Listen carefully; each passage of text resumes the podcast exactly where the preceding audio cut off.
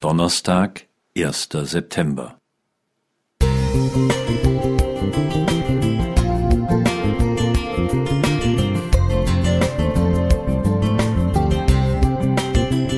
Ein kleiner Lichtblick für den Tag.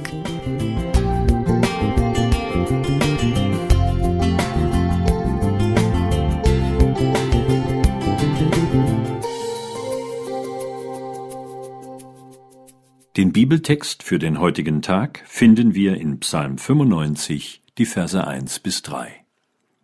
Kommt herzu, lasst uns dem Herrn frohlocken und jauchzen dem Hort unseres Heils. Lasst uns mit Danken vor sein Angesicht kommen und mit Psalmen ihm jauchzen. Denn der Herr ist ein großer Gott und ein großer König über alle Götter. Ich spiele kein Instrument, und mein Gesang gleicht dem eines Raben. Wie soll ich unter diesen Voraussetzungen der Aufforderung dieses Bibeltextes gerecht werden? Leider musste ich feststellen, dass bei mir diese Form des Betens zu kurz kam. Inzwischen weiß ich, dass nicht meine mangelnde musikalische Veranlagung die eigentliche Ursache für das dürftige Gotteslob war.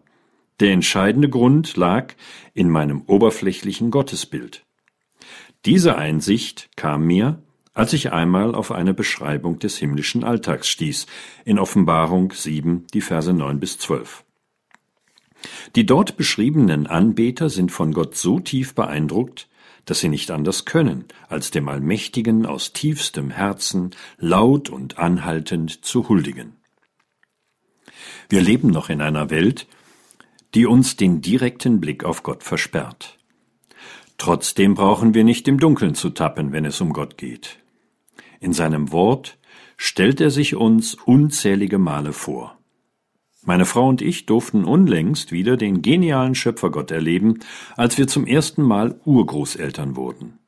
Was für ein Wunder ist so ein Kind. Wer mit offenen Augen und Ohren durch die Schöpfung geht, wird ständig auf Gottes überragende Größe stoßen. Es ist lediglich notwendig, zwischen dem Schöpfer und dem Geschaffenen eine Verbindung zu erkennen. Wenn das gelingt, werden wir nicht anders können, als über Gott zu jubeln. Dann findet jeder ein für sich angemessenes Ausdrucksmittel. Gott freut sich sogar über das Gekrächze eines Raben, wenn es aus dem Herzen kommt. Der wichtigste Weg, Gott kennenzulernen, führt über Jesus. Ein Jünger bat ihn, Herr, zeige uns den Vater. In Johannes 14, Vers 8. Darauf antwortete er, Wer mich sieht, der sieht den Vater. Vers 9. Alle, die mehr über das Wesen Gottes erfahren möchten, sollten sich intensiv mit dem Leben Jesu beschäftigen. In ihm kommt uns die Liebe Gottes überwältigend entgegen, so dass wir nicht anders können, als Gott groß zu machen. Das bleibt mein Ziel, wenn es mir auch nicht immer gelingt. Wilfried Krause Musik